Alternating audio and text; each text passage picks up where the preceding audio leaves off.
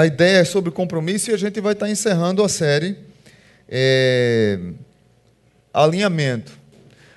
Para todos aqueles que estão chegando na igreja, é, que estão visitando hoje, que de repente é, já são membros da igreja, mas por algum motivo não esteve aqui esses dias, a gente começou uma série falando sobre alinhamento.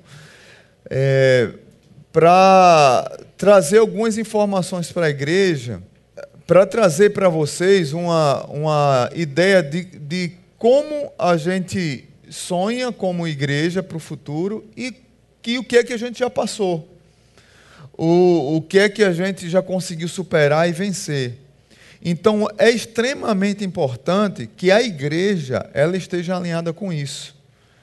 Ah, eu acho que nós vivemos numa sociedade, acho não, é fato, nós vivemos numa cidade líquida, é, como diz Zygmunt Bauman, nós vivemos numa, numa sociedade é, descompromissada ou ativista demais, é, endeusada, as pessoas é, é, é, estão preocupadas em satisfazer suas vontades e não em ter uma vida comunitária. Vivemos numa sociedade extremamente consumista e, de certa forma, trouxemos isso, essa cultura, para as igrejas.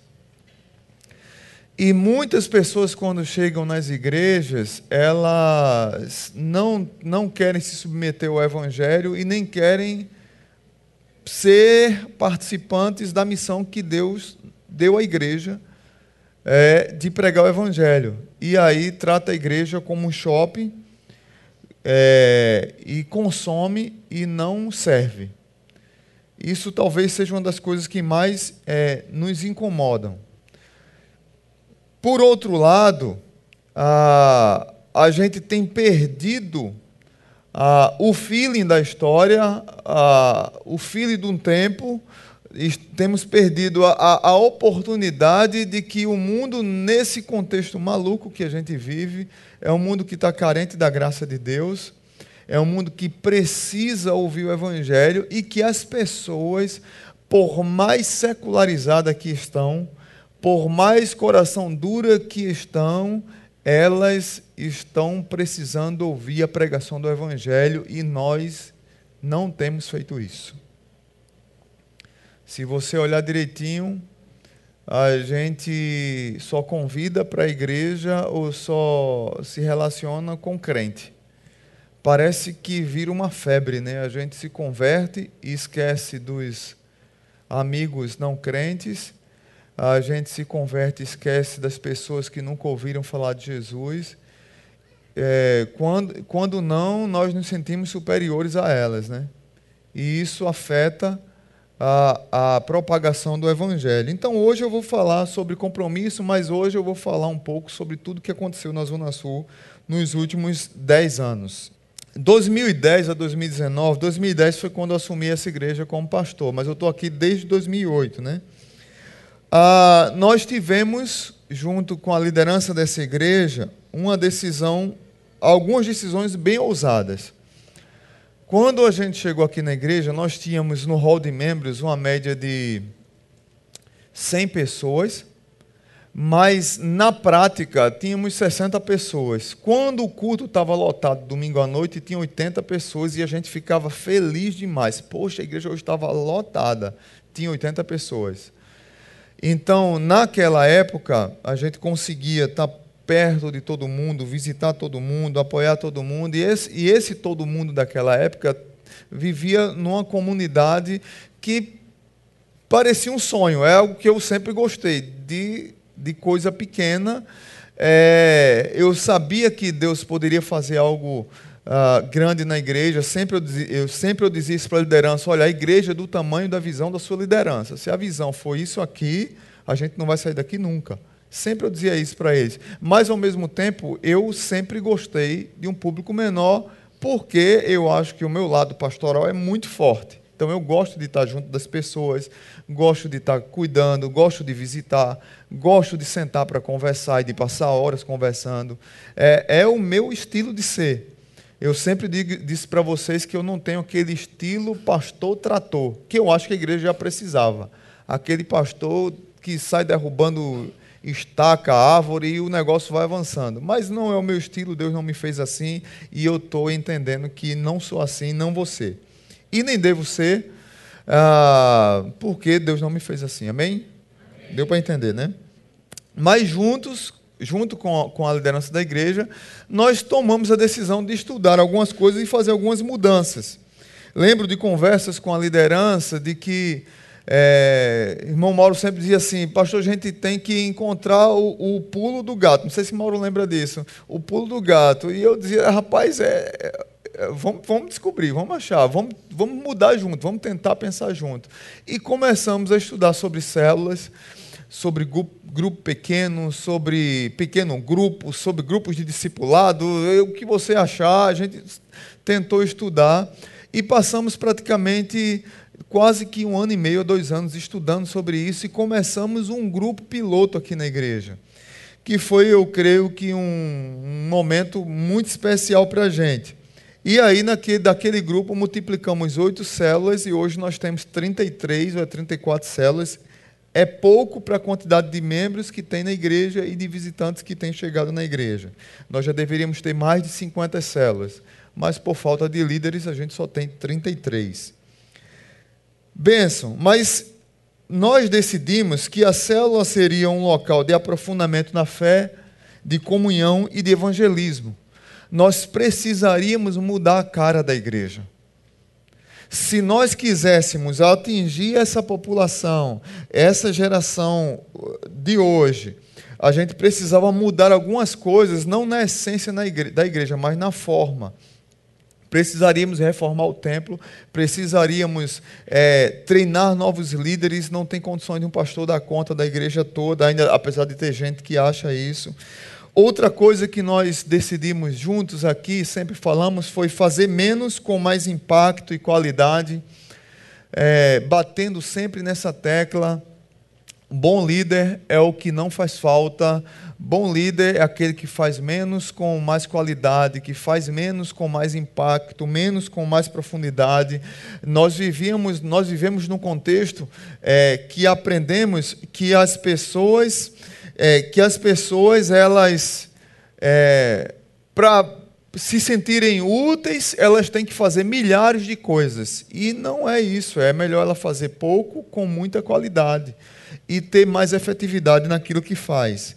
E aí Deus foi abençoando a igreja, a igreja, celebrações comunitárias mais calorosas, um ambiente litúrgico de adoração e reflexão, onde você vem literalmente para adorar a Deus com paixão, com alegria, do nosso jeito, como cantamos aqui, brasileiro, nordestino, é, do nosso jeito caloroso de ser. Infelizmente, é, é, nós, nós fomos. É, é, infelizmente, em que sentido? a, a nossa liturgia a liturgia evangélica brasileira foi muito influenciada pela liturgia americana. É, é algo que um dia eu penso escrever. É, nós agradecemos a eles por pregarem o Evangelho, agradecemos a eles por enviarem missionários para cá, mas hoje, como diz Luiz Saião, a bola da vez é o Brasil. Os brasileiros estão indo para os Estados Unidos aquecer o coração daquela igreja que está morrendo. Apesar de lá ter muitas igrejas boas, é, muitas igrejas vibrantes ainda que dão treinamento para a gente, mas você não tem noção da quantidade de brasileiro que está indo lá plantar igreja. O Tiago até disse para mim, teve lá esses dias, a, a, lá estão clamando por brasileiros para plantar igreja. Então, os brasileiros estão indo para lá para plantar igreja e aquecer o coração deles. Porque, culturalmente falando, sempre eu digo isso, os americanos chegaram e destruíram nossa cultura, nossa cultura não presta, só é a cultura americana que presta. Você não pode citar numa pregação e fazer uma, uma, uma, uma, um contraponto, pegar uma música da MPB de um escritor brasileiro, não pode, porque isso é profano, mas a cultura americana pode. Aí você pega um livro de um americano, aí você vê ele pegando a Bíblia e pegando Tolstói, eh, Tolstói russo, pegando T.S. Eliot, que é americano, é, pegando Mark Twain, que é americano, é, e fazendo contrapontos da cultura deles com a Bíblia. Eles podem fazer isso, a gente não podia. E nós crescemos, a igreja evangélica brasileira cresceu com isso. E aí a gente ficou aquela liturgia americanizada, aquela coisa travada, só aquele jeito de adorar é o certo, tem que ser daquele jeito de culto que o americano ensinou, que os missionários americanos ensinaram. E o que foi que aconteceu? A igreja brasileira ela, ela não tinha identidade. Era uma igreja brasileira com identidade americana. E hoje, graças a Deus, as igrejas ela têm tido cultos memoráveis, calorosos, cultos vibrantes do nosso estilo, do nosso jeito de ser brasileiro. E eles estão vindo aqui beber para aprender com a gente para fazer lá. Amém? Tem gente que ainda diz assim, pô, pastor, mas o culto sério, o culto batista tem que ser. Não, meu amigo. O culto tem que ser de acordo com a sua realidade, desde que não fira a palavra de Deus, desde que não, não fira a essência da palavra de Deus, mas a forma. Se tiver que mudar, a gente muda. Amém? O que se não muda é a essência, mas forma, se tiver que mudar, muda. Então, isso foi uma decisão ousada na nossa igreja. Também nós, nós decidimos ser uma igreja conectada com sua época. Daqui a pouco eu vou falar mais detalhes sobre isso, não vou abordar agora. Que é a questão de entrar na internet, entender esse mundo. Investimento missionário no orçamento e não apenas em campanha. Para mim, foi uma das coisas mais é, nobres que nós fizemos aqui na igreja. Para levantar, às vezes, uma campanha para levantar R$ 2.500 numa campanha, a gente tinha que fazer feijoada, almoço, era lavagem de carro, cortar cabelo, era tanta coisa que tinha que fazer, doação, bingo. É, bingo, bingo acho que nunca fizemos, não. É. Como é que a gente faz aqui que vende a leilão? Mas não tem problema fazer bingo, não. A célula, cadê a célula do Trará? Como é o nome do Torá? Do Torá? O Arraiá do Torá fizeram um bingo lá, abençoado lá com fe... caroço de feijão lá, foi muito legal. E, e a gente faz leilão. Tudo isso era para arrecadar fundos para investimentos missionários. E isso como me incomodava. Porque o missionário que está no campo, ele recebe salário todo mês, ele precisa comer todo dia, concorda comigo? Ele tem filho na escola todo dia, não só é em campanha. E sempre eu bati na tecla aqui, gente, vamos investir na obra missionária mensalmente, mensalmente, mensalmente no orçamento. E hoje faz parte do orçamento da igreja projetos missionários. Nós ultrapassamos a barreira dos 10%. Claro que diminuímos o nosso orçamento por causa de falta de, de entradas. A gente diminuiu o, o, orçamento geral, mas o orçamento de missionários a gente aumentou, graças a Deus. E nós hoje investimos mensalmente, todo mês a gente investe dinheiro nos missionários. Você, a sua oferta, o seu dízimo também vai para obras missionárias. Isso é bênção. Uma vez eu estava mal, porque alguém soltou uma piada para mim num canto, numa, num evento desse de, de, denominacional, e disse assim: ah, a Zona Sul não investe mais na obra missionária. Aí o pastor Arthur me alertou. Disse: olha, tal igreja tá investe, viu na última campanha, tal igreja levantou 5 mil reais na obra para a obra missionária. Aí o pastor Arthur disse: Marcelo, vamos fazer as contas de quanto a Zona Sul investe na obra missionária por ano? Tu tá, eu, eu fiquei abatido mesmo. Disse, Caramba, Arthur, a gente está fraco, viu? Aí Arthur fez as contas pegou lá os dados da nossa igreja e anualmente, isso ano passado, a gente investiu mais de 70 mil reais na obra missionária. E eu estava preocupado que a gente não investia cinco, porque uma igreja investiu cinco. E, e, e, eu, e, foi, e veio como uma piada para mim. Mas por mês a gente investe mais do que cinco. Por mês. Por mês. Então não é em campanhas. Mas eh, nós gostamos muito disso, de mostrar uma campanha, mas na, na prática, dia a dia. Então, isso foi uma mudança de cultura na igreja difícil. Eu falo isso porque marcou muito a nossa igreja isso. Segundo, é, compramos um terreno, a igreja começou a crescer e entramos naquela crise. E aí, vamos ficar aqui desse tamanho? Vamos continuar aqui? Vamos expandir o evangelho através de alargar as fronteiras? Vamos ter coragem de alargar as fronteiras? Deus nos incomodou muito.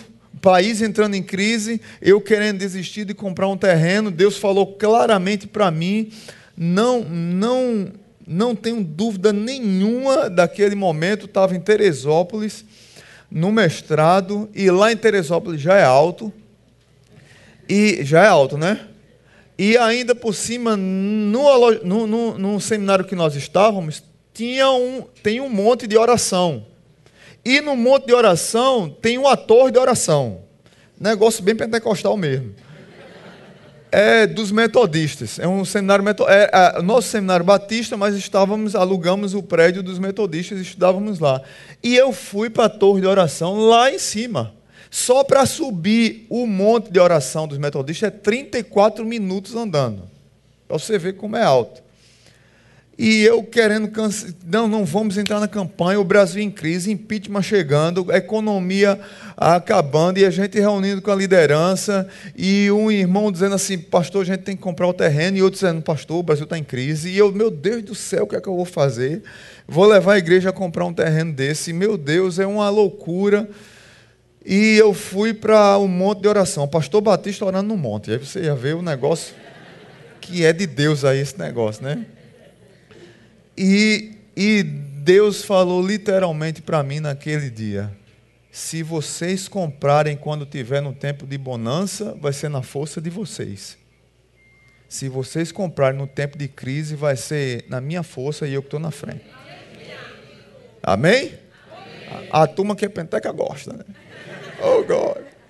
E aí, cheguei aqui, eu, disse, eu cheguei aqui, é, é, mais animado, né? E numa das reuniões aí só fez confirmar o que o que é, Deus falou conosco. O irmão disse assim, pastor, a gente tem que comprar esse terreno por causa das oportunidades. A igreja está crescendo, a pessoa não queria vender. Um pastor, amigo dele de infância, que é pastor na Suíça, disse assim: venda a igreja, venda o terreno para a igreja batista, rapaz. Pare de, de, de ser abusado. O cara não gosta de crente. O, o cara que vendeu o terreno para a gente. E não queria vender para crente. E aí ele, ele contou para a gente que ligou para esse amigo dele da Suíça e o cara disse, não, venda para a igreja batista, uma igreja séria e vai ser benção. E ele disse, vai pastor, eu vou vender porque vai que eu arrumo um lugar no, no céu, né, para mim, né? Aí eu disse para ele, meu amigo, vender terreno não dá lugar céu não. Ele se arrepender dos seus pecados e entregar a vida a Cristo, viu? Aí gente, foi bom, a gente orou com ele, mas nesse processo o irmão da igreja disse assim, assim para mim, pastor, se a igreja não comprar o terreno, eu compro. Porque aquele terreno está muito bom. E eu disse, rapaz, vamos dizer isso na reunião. E ele foi, disse e confortou o coração de todo mundo. Foi como o bálsamo de Deus para acalmar o coração da igreja e, a, e dos líderes. Então, essas coisas foram acontecendo nesses últimos nove anos. E nós compramos o terreno, e o terreno já vai fazer um ano agora, em, em junho. A gente está em junho? Julho? Já fez um ano.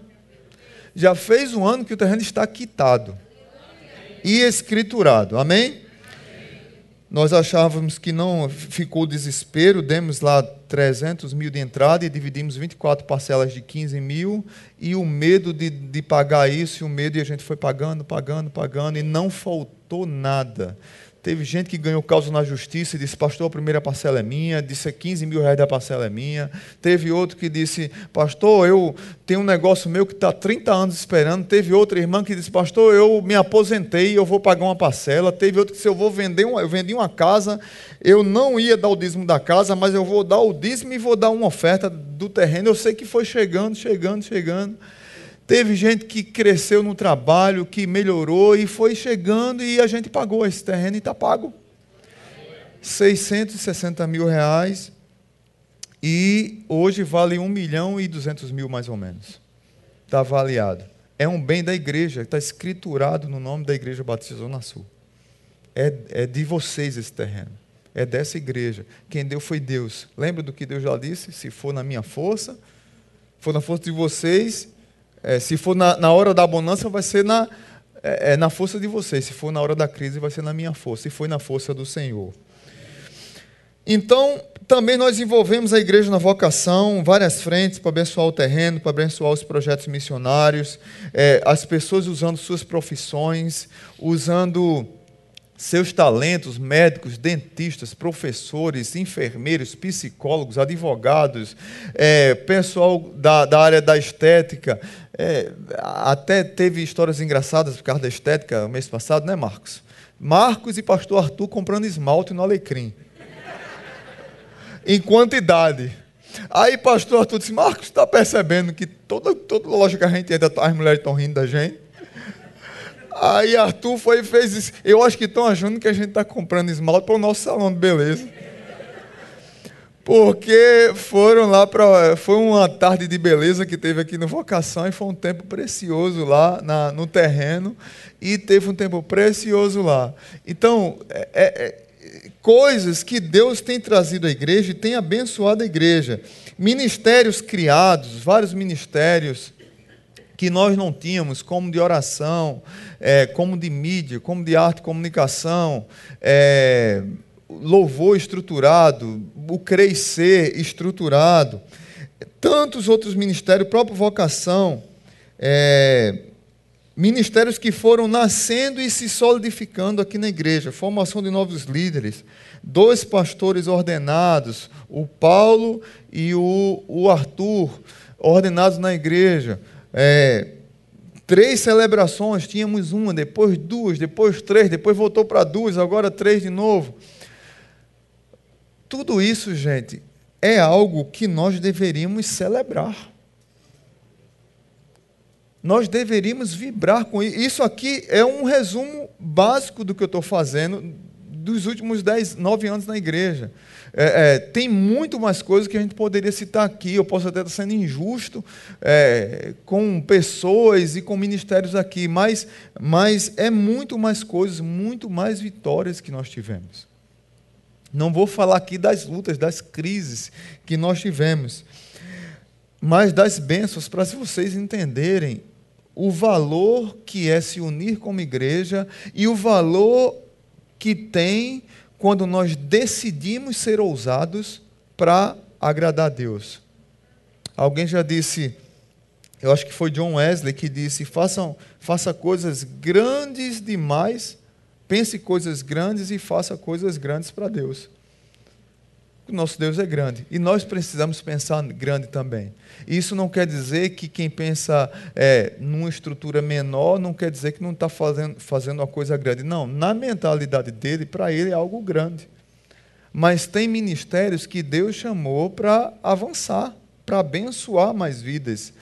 E aí, eu lembro de uma palavra, não sei quem lembra aqui, eu acho que irmã Cleusa lembra, e Mauro não sei se o Tiago lembra, mas o pastor Wander teve aqui na igreja, o pastor Wander da PIB do Recreio teve aqui na igreja, e ele disse aqui, numa salinha aqui dentro, onde hoje é a sala de Bruno e do pastor Arthur, é, nós tínhamos naquele dia, nunca mais me esqueço desse dia, nós tínhamos 17 líderes.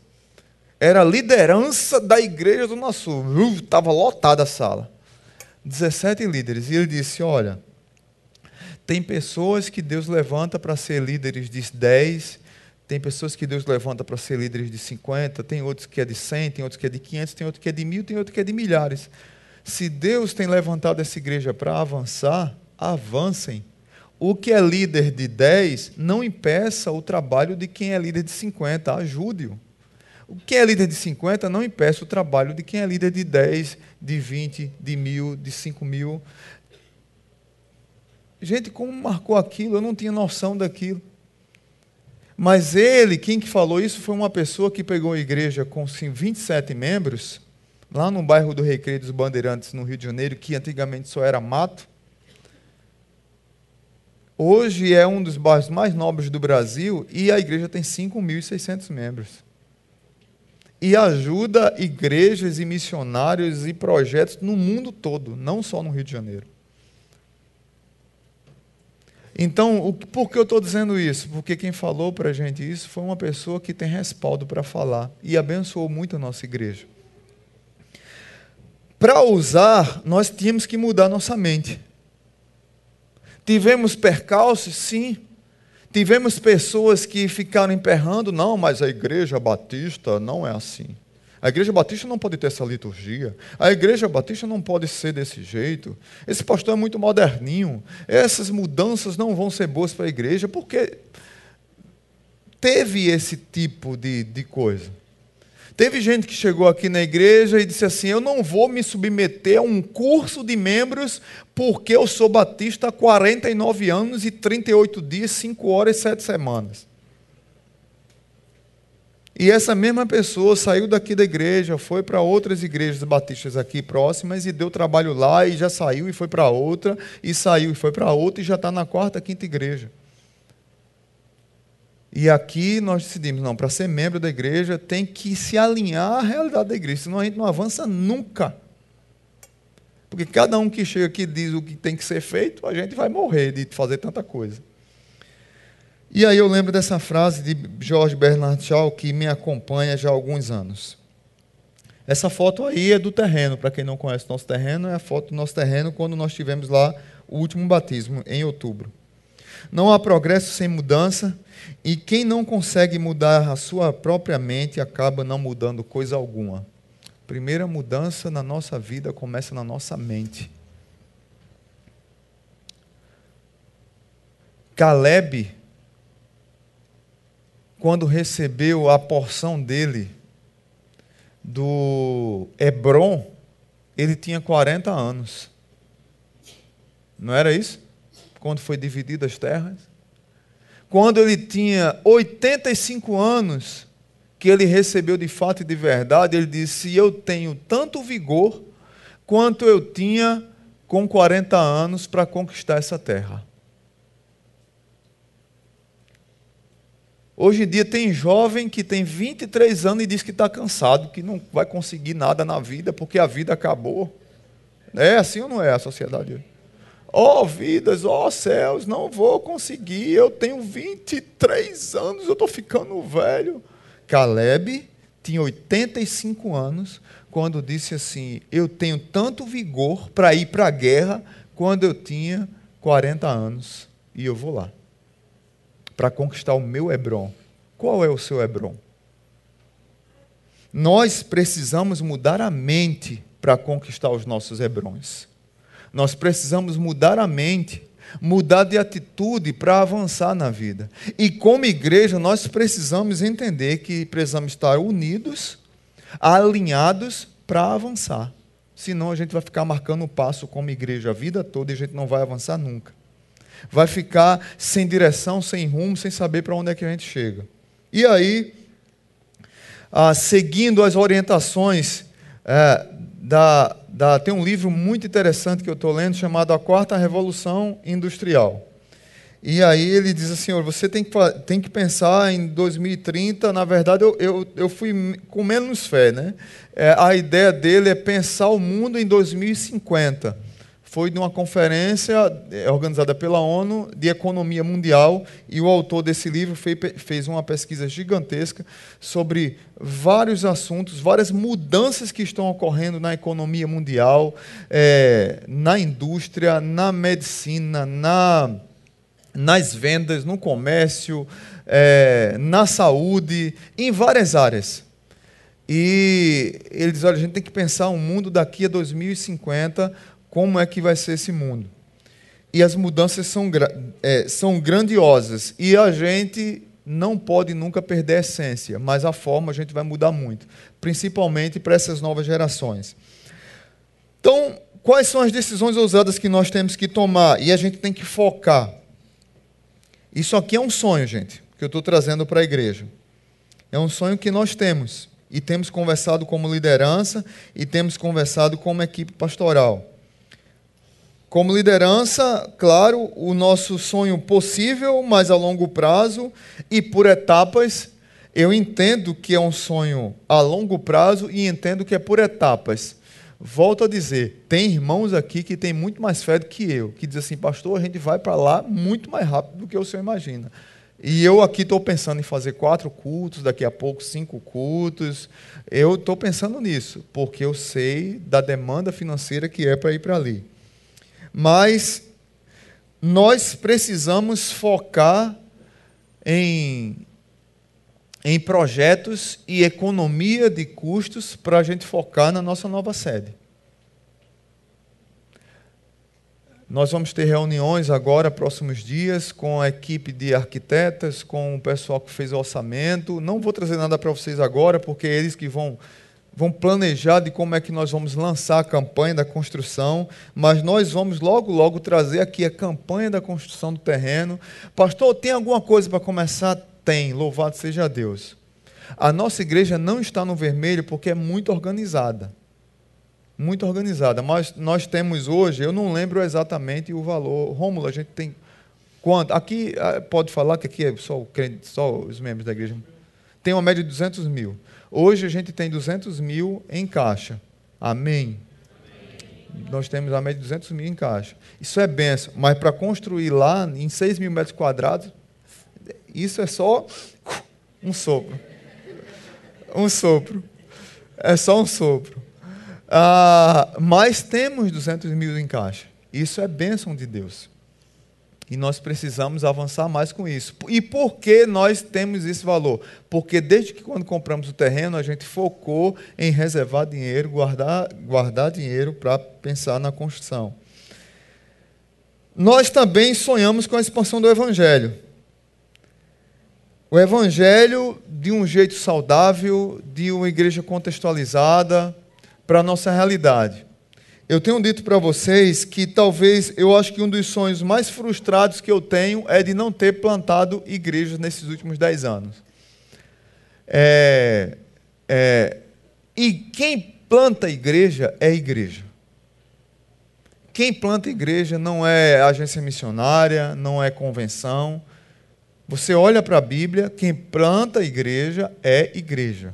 Igrejas que fazem parcerias, agências missionárias, convenção, ela pode unir as parcerias para que se plante igreja. Mas quem planta igreja é igreja.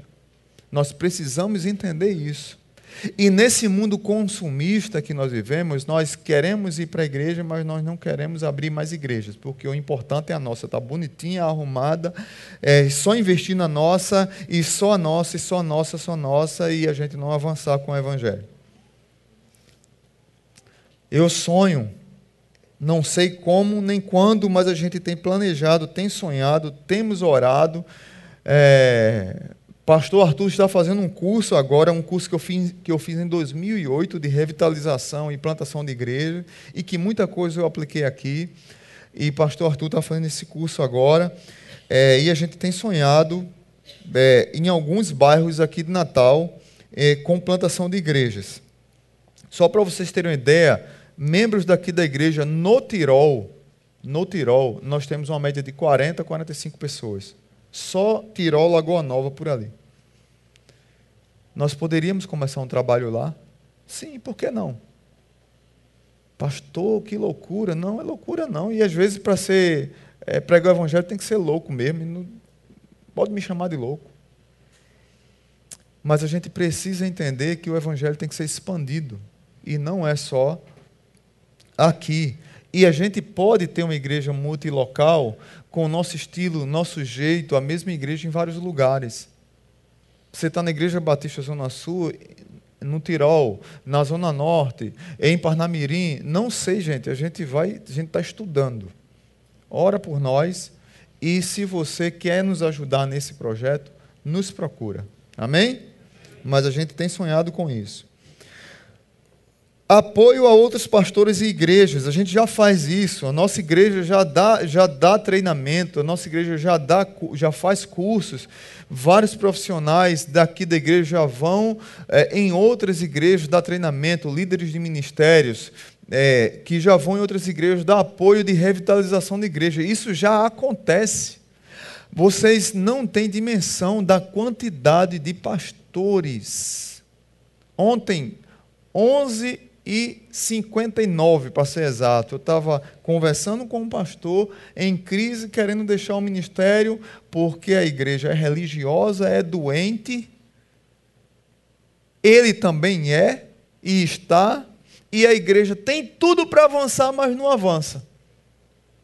Tudo, tudo, bairro bom, o povo bom, mas foram ensinados que a igreja tem que ser aquele, aquele estilozinho, e a igreja está vivendo na década de 40 e a gente está em 2019.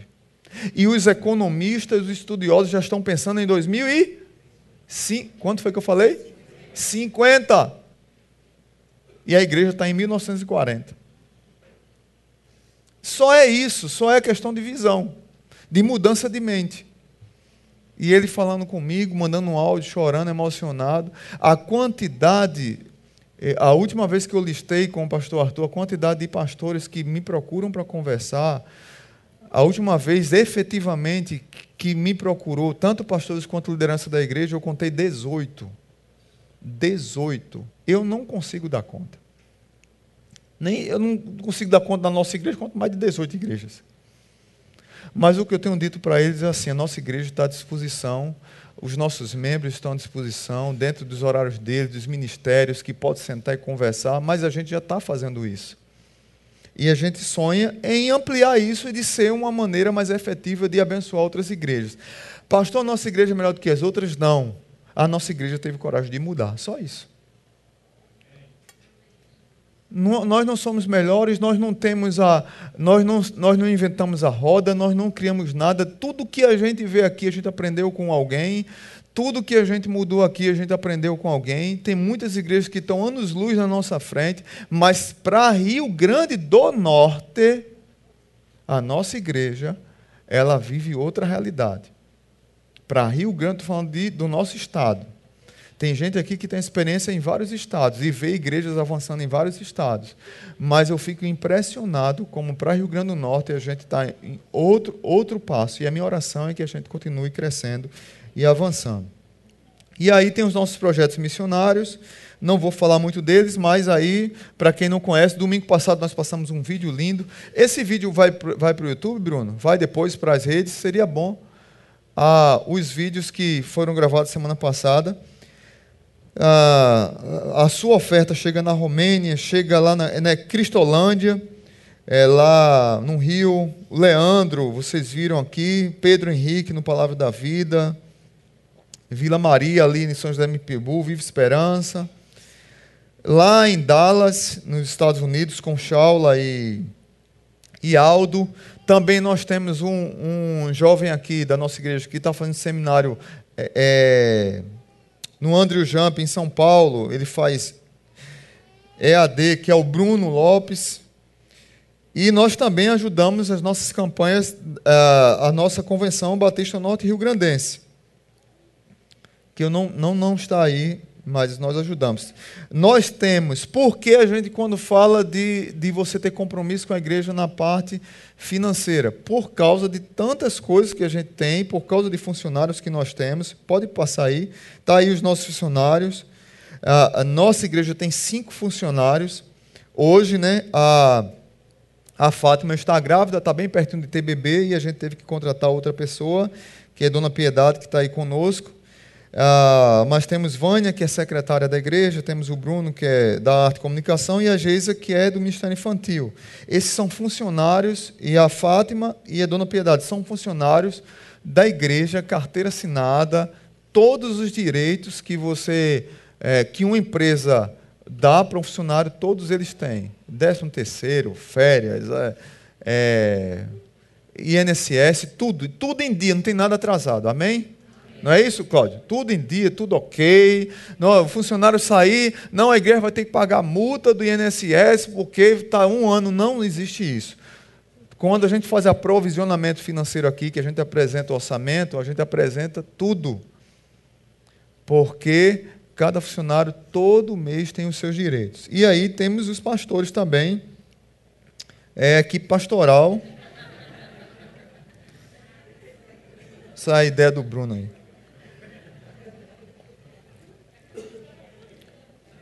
Paulo, você deveria ter feito uma cara feia, Paulo. Para assustar um pouquinho. Arthur, Arthur tá com cara de nerd. Não é? E assim, cara de caba queixudo, né? Assim. Eu estou desalinhado aqui? É? Olha, a defensora do pastor Arthur ali. Ó. Os pastores, é, integral é eu e o pastor Arthur, Paulo ainda não é, é mas Deus quiser futuramente será. É, hoje nós não temos condições para isso, mas a gente ora para chegar a essas condições e à medida que a igreja for crescendo, a ideia é essa mesmo. Então, esses pastores são dedicados à igreja. Também nós, como pastores, e aí uma coisa que eu preciso testemunhar é, em favor dessa igreja. Ah, muitas igrejas não cuidam bem dos pastores. Muitas, isso é um fato. Eu posso dizer, o pastor Arthur e Paulo também, que nós somos cuidados por essa igreja. Há uma recíproca, há uma recíproca aqui de cuidado, tanto nós, a gente ama a igreja e cuida da igreja, quanto a igreja cuida de nós.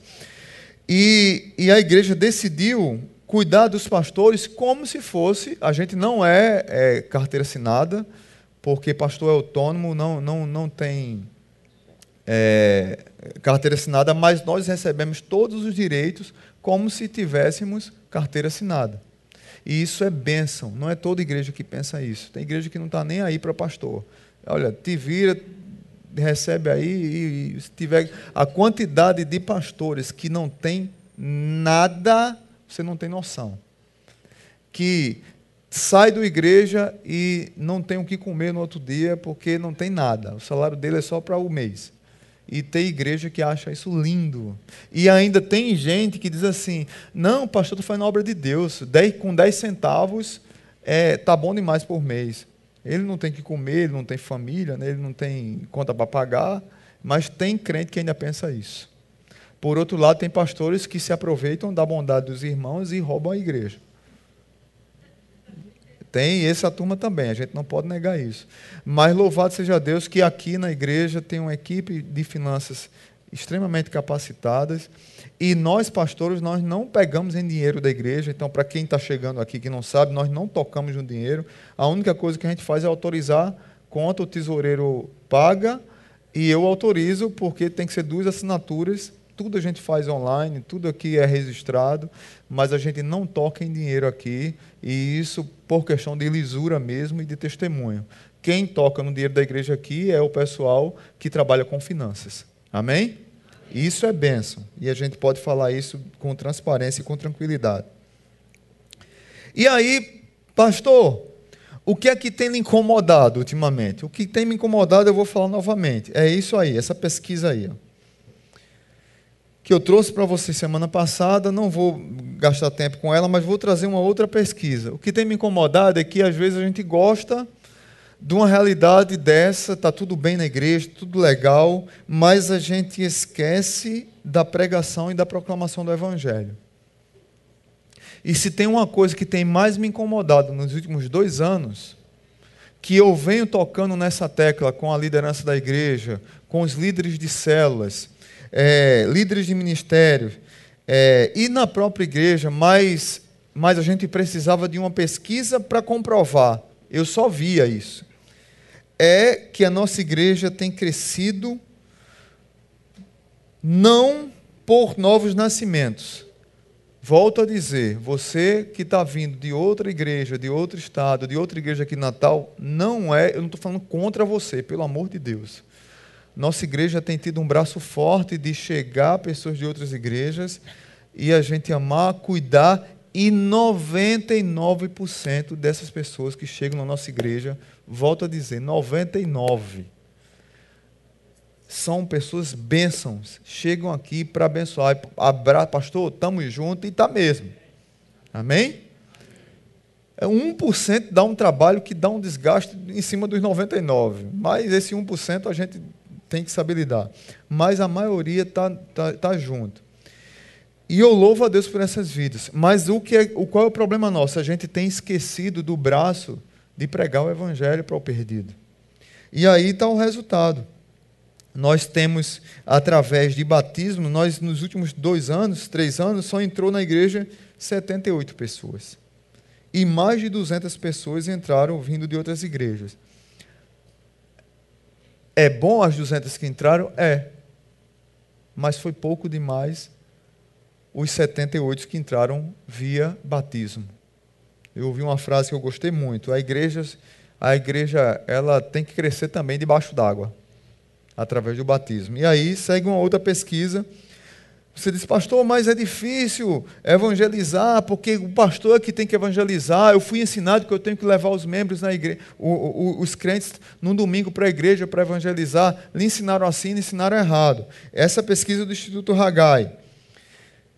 Veja que pesquisa forte. 1% das pessoas, foi, perguntado às pessoas é, como elas se converteram e quem levou elas a Cristo. 1% foi através de programa de TV, 1% através de filmes, 2% através de outros meios, 2,4% através de uma pregação, 2,9% através de programa de rádio, 2,9% através de um trabalho pastoral, de um, de um evangelismo na rua, de algum projeto assim, 3% através de distribuição de literatura e 4,4% através de cruzadas evangelísticas esses trabalhos não devem ser feitos? Tem que deixar. Não. Eles têm o seu valor? Tem. Devem continuar sim. Mas pensem na demanda gigantesca que é para fazer um trabalho desse. Pense num cordel, por exemplo, que nós vamos fazer e o nosso alvo é levar não crente. O trabalho que dá fazer um cordel é algo fora do normal, porque todos aqui têm família para cuidar, todos aqui têm trabalho para fazer, todos aqui têm, têm situações para dar conta. Mas dá um trabalhão. Uma cruzada evangelística, uma vocação para você chegar no bairro e fazer um movimento. Dá trabalho, gente. Dá ou não dá? Mas olha os resultados. Agora, quais são os resultados mais efetivos na pregação do Evangelho? 30% através de amigos, os amigos pregam o evangelho para um amigo, levam para a igreja. Quem pregou foi o pastor? Foi o pastor? Um amigo leva outro amigo para a igreja, um amigo leva outro amigo para a célula. E 49,7%. Como foi que você chegou a Jesus? Através dos seus parentes. Que choque, hein? Vai totalmente de encontro a cultura que nós vivemos, que eu tenho que levar alguém para a igreja para que o pastor pregue o evangelho para ela. A pessoa não me conhece, ela não sabe a minha vida, não sabe como eu vivo, não sabe o meu caráter, ela sabe o seu. Ela sabe a transformação que Jesus fez na sua vida. Ela sabe o que Deus tem feito na sua casa, não na minha. Agora, todo o ambiente, todo culto, toda estrutura é bênção, é forma que ajuda a levar aquela pessoa a Cristo. Mas o trabalho tem que ser de formiguinha, mas que dá um resultado muito mais efetivo através do no, de uma coisa chamada relacionamento. Jesus, quando pregava o evangelho para alguém, ele entabulava uma conversa. Ele pregava para as multidões, mas ele pregava diretamente para uma pessoa. Jesus, quando quis transformar o coração de Zaqueu, ele disse: Ei, desce da árvore, entra na tua casa, vamos tomar um café lá, comer uma feijoada. Foi assim. E nós temos é, fechado a nossa vida, muitas vezes, para relacionamentos. De repente, a sua casa poderia ser uma bênção para receber uma célula no mundo que nós vivemos de casas pequenas e de apartamentos apertados, né? Ah, os apartamentos hoje gigantes são apartamentos de 54 metros quadrados para 10 pessoas, não é? As propagandas são assim, né? Mas nós temos dificuldade. Tem células que não têm não tem reunião porque as casas não estão abertas para receber. Mas de repente sua casa poderia ser um local de pregação do Evangelho para outras vidas, para abençoar aqueles que não conhecem o Evangelho. Será que você está disposto a isso? Será que você está disposto a assumir um compromisso, abrir mão de alguma coisa para que o Evangelho chegue no coração daqueles que não ouviram ainda? Pastor, eu nunca fui treinado. A gente aprendeu que tem que aprender uma cartilhinha para pregar o Evangelho. E não tem que ter cartilhinha para pregar o Evangelho. tem assim: eu era cego, agora vejo. Claro que você tem que chamar é, o outro para ser discípulo de Jesus, é um processo e a igreja está aqui para ajudar nesse processo. Mas a pregação do Evangelho é pura e simples, e nós não temos feito isso. A simplicidade da pregação do Evangelho a gente tem desprezado. Mas é o mesmo Evangelho que transformou a minha vida e a sua vida. E aqui está um, uma prova grande de que nós temos feito pouco, a começar em mim, viu, gente? Nosso alcance, e aí eu vou falar sobre a igreja conectada, para a gente entrar para o encerramento. Nosso alcance através do serviço da internet. Só para vocês terem uma ideia. Em dois anos, no Facebook, nós tivemos 6 mil visualizações, 38 mil pessoas foram alcançadas e curtidas 2 mil e poucos. No Instagram, 35 mil pessoas alcançadas, 120 mil vezes foram vistas nossas publicações e nós temos essa quantidade de seguidores. Pastor, isso aqui é, é importante? Tem gente que diz que não. Para mim é. Para o mundo que nós vivemos, isso aqui é muito importante. Para aquela turma de economistas que estudaram, que estão estudando há 30 anos e estão pensando em 2050, isso aqui é muito importante e daqui a pouco isso aqui não vai servir mais para nada. Mas é muito importante hoje. Por isso que nós decidimos investir nessa área, que também sim é uma área missiológica da igreja. Você pode achar que não, mas a igreja não precisa disso. Precisa sim. Tem gente que publica tanta porcaria na internet. E por que a gente não pode pregar o evangelho na internet? Pastor, os números são pequenos. São pequenos. Para o tamanho da nossa igreja. Hã? Isso aqui é dentro de um ano, né? Ah, é verdade. Tem... Os números, mas pode, alguém poderia dizer, os números são pequenos. São pequenos para a nossa realidade. A gente não, não é uma igreja gigante. Mas para a nossa realidade, e para a realidade de igrejas no nosso estado, os números são excelentes. Isso aqui é, é, são dados que Bruno levantou de um ano só. Não são dados de mais que isso. E aí, pode passar o próximo. No Google, 60 mil buscas, 604 solicitações e 40 mil visualizações. Isso Google. A pessoa vai lá e digita Google, Igreja Batista Zona Sul, e vai pesquisando, e vai Quantas pessoas chegaram aqui na nossa igreja via Google, procurando endereço e chegaram aqui hoje? E aí, um, um número que nos animou foi o do Spotify. Quantidade de vezes que nós fomos ouvidos: 5 mil reproduções das mensagens. Aí estão tá os principais países que nos, que nos ouviram. Por incrível que pareça, os Estados Unidos é o segundo. Japão está aqui. Japão é um dos que assistem sempre no YouTube. Está aqui os países que nos acompanham. Os principais. E as, e as cidades que nós somos mais acompanhados ah, do Brasil.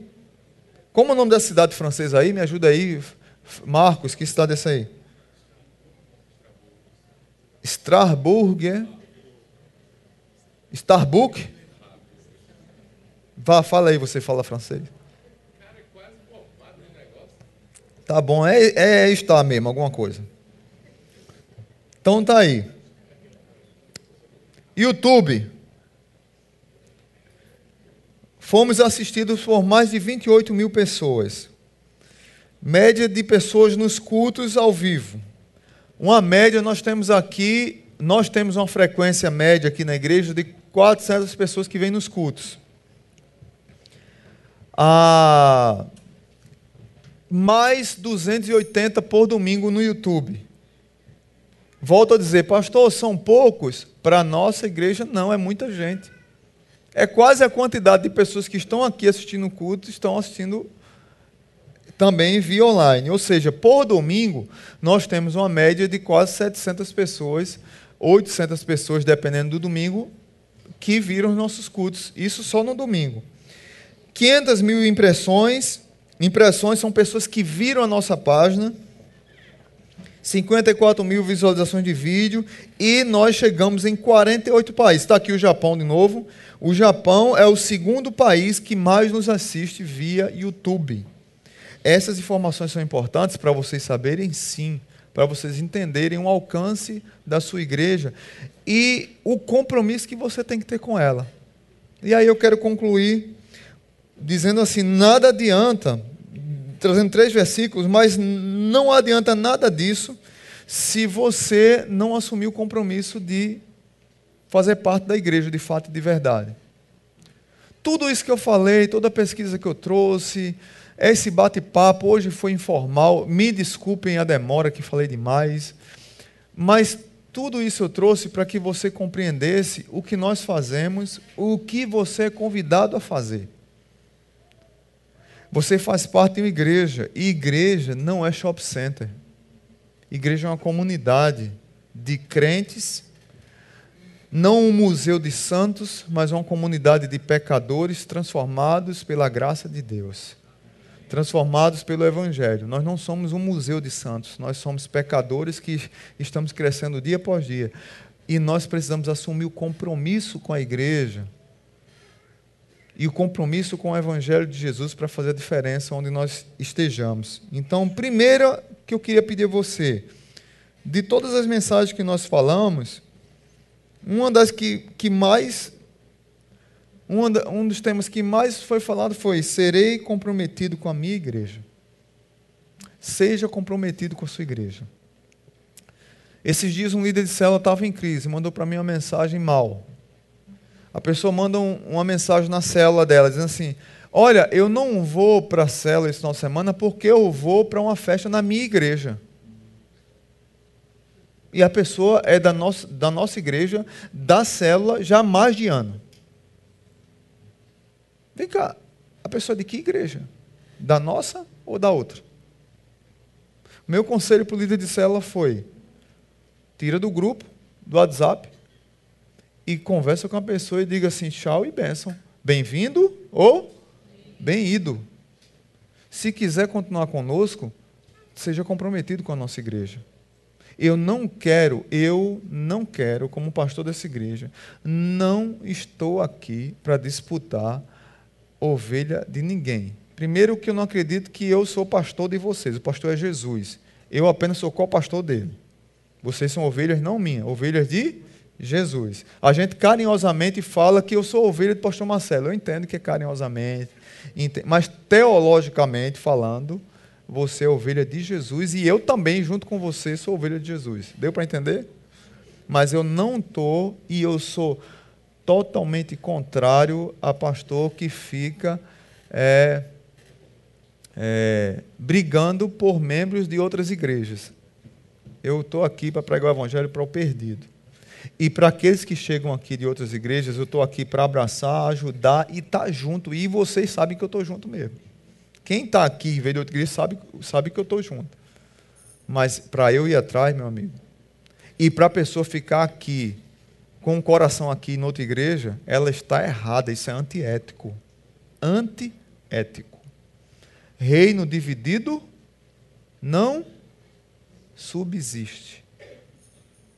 Reino dividido não subsiste. Você faz parte de qual igreja? Da Zona Sul ou de outra? Escolha. Se quiser aqui, amém. Se quiser ir para outra, amém também. Paulo, é, Deus designou alguns para apóstolos, outros para profetas, outros para evangelistas, outros para pastores e mestres, com o fim de preparar os santos para a obra do ministério. Ou seja, nós temos a função pastoral de treinar vocês, de capacitar vocês para que vocês façam a obra do ministério, para que o corpo de Cristo seja o quê? Edificado. O corpo de Cristo é edificado só pela pregação do pastor? Não. O corpo de Cristo é edificado quando a obra do ministério é feita, e a obra do ministério é feita por todos. Por isso que eu tenho que ser comprometido com a minha igreja eu preciso fazer parte da igreja de fato, de verdade. Segundo, vou orar pelos líderes da minha igreja. Se você não ora pelo seu pastor, ore agora.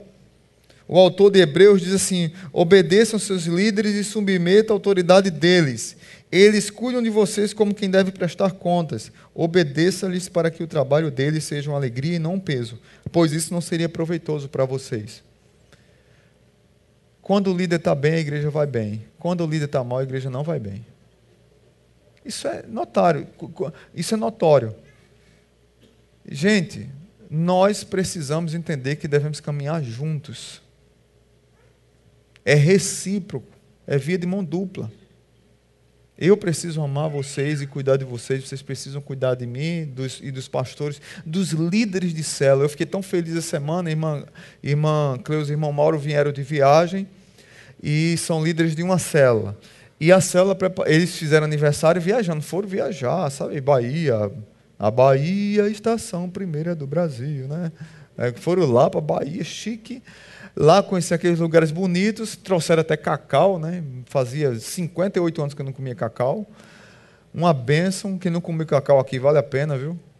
Aí, quando chegaram para a célula segunda, uma surpresa foi aniversário deles, eles estavam viajando. A célula fez uma surpresa para eles. Isso é cuidado com os líderes. E eu parabenizei os líderes em treinamento. Isso é cuidado. Nós precisamos orar por nossos líderes. Ore por nós. Estamos certos de que temos consciência limpa e desejamos viver uma, uma vida de maneira honrosa em tudo. Orem por nós, não só por nós pastores. Orem pelos líderes de ministérios dessa igreja. Orem pelos líderes de células dessa igreja eles têm desempenhado um trabalho espetacular para lhe servir. Para lhe servir, para lhe abençoar, para que você seja chegue aqui esteja tudo pronto. E por último, minha família será envolvida saudavelmente com a igreja. Josué disse: Porém, não lhes agrada servir ao Senhor, escolham hoje a quem não servir. Se aos deuses dos seus antepassados que os seus antepassados serviram além do Eufrates, ou ao Deus dos amorreus em cuja terra vocês estão vivendo. Mas eu e minha casa serviremos ao Senhor. Amém? A quantidade de pessoas que não têm, e aqui eu quero trazer uma palavra um pouco mais dura para os, para os pais aqui. A quantidade de pais que não têm não tem ensinado aos filhos a se envolverem saudavelmente com a igreja é muito grande. A quantidade de pessoas que faltam culto aqui na igreja. Nossa igreja tem 400, quase 500 membros. E congregados tem mais de 100. Ou seja, nosso público semanal deveria ser, no mínimo, 600 pessoas. No mínimo. Mas a quantidade de pessoas que só vem para a igreja quando está servindo e que passa um mês, dependendo da escala, um mês e meio, não tem compromisso com nenhum culto e diz assim: não tive tempo, mas nós temos três cultos iguais. Três, você não pode vir para nenhum dos três.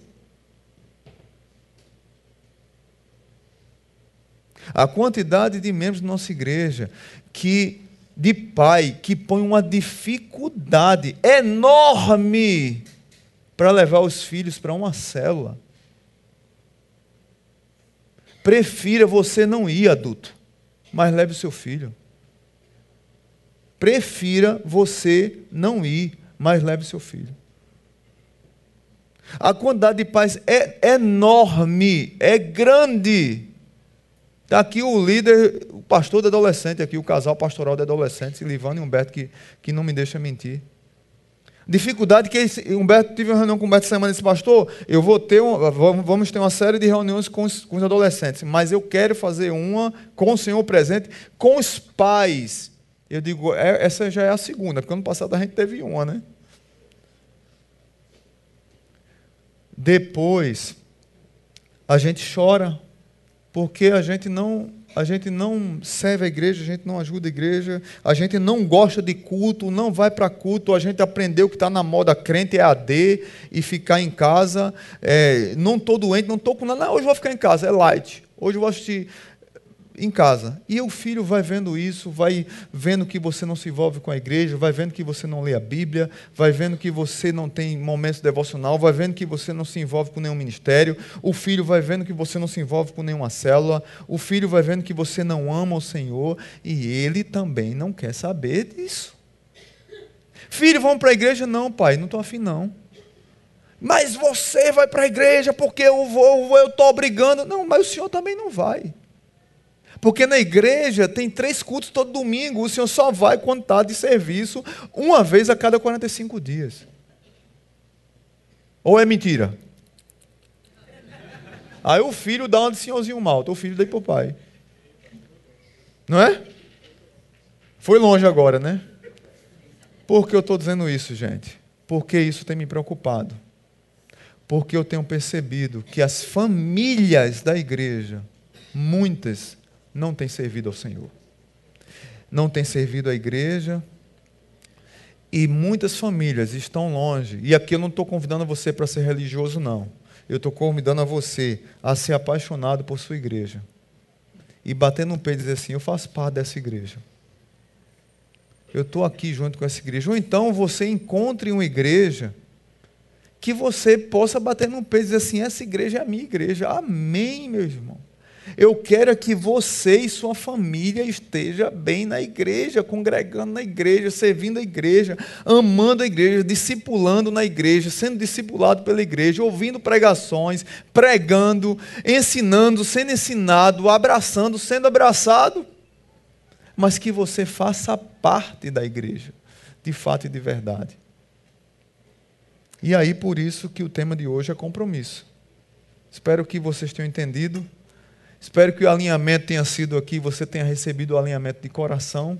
Foi de coração, não é palavra dura aqui, mas é de coração para que você entenda o valor de fazer parte de uma igreja. A igreja está crescendo e a gente tem que alinhar mesmo, para avançar com uma, um, um só pensamento. Amém? Pai Santo, muito obrigado por esse ajuntamento, muito obrigado por essa igreja maravilhosa. Pelos irmãos que estão aqui, abençoa o restante do nosso dia. Abençoa hoje à tarde, vamos estar aqui junto com os irmãos que vão vir para os cultos. É, para o culto das 19 e 17 horas aqui assistindo o jogo, vibrando com os irmãos e depois ficando para estar junto com eles, é, é, celebrando a Deus no culto das 19. Que o Senhor abençoe a vida de cada um, ah, prepara um tempo precioso aqui das famílias, no almoço, que possam refletir sobre isso que nós falamos, né, de ter um compromisso com a igreja em várias áreas, é, espiritual, de comunhão, de serviço, financeira, com a família, de compromisso, de às vezes, muitas vezes nós estamos cansados e a gente despreza tanto culto, e é naquele culto que Deus queria falar algo conosco, e a gente desprezou aquele momento. Ah, Quantas famílias estão longe do Senhor? Quantas vidas estão longe de intimidade com o Senhor? Na verdade, eu creio plenamente que a mornidão espiritual da comunhão com a igreja começa porque a nossa vida está morna mesmo. A crente tem que estar eh, junto das brasas para ficar aquecido. E a fogueira é a igreja. E, o, e nós vamos soprando junto com a igreja, um soprando o outro, e aquela brasa vai acendendo novamente. Por mais difícil e dificuldades que nós tenhamos na igreja, mas é o lugar maravilhoso que Deus nos convidou para estar em comunhão com os nossos irmãos, cuidando um do outro, servindo um ao outro. Pai, abençoa essa amada igreja. Obrigado pelos projetos, pelos sonhos. Obrigado por esse alinhamento. Hoje não foi não foi uma pregação, mas foi uma, uma mensagem, uma conversa com a igreja, para que a igreja entenda que nós precisamos nos ajustar e avançar. Tem muito a ser feito, mas principalmente tem muita gente que precisa ouvir o Evangelho e que nós somos chamados para pregar o Evangelho para essas vidas. Abençoa a tua igreja, que o amor de Deus o Pai, que a graça poderosa preciosa de Jesus e que a comunhão do Espírito Santo nos acompanhe. Nos dá um restante dia abençoado. No nome de Jesus. Amém.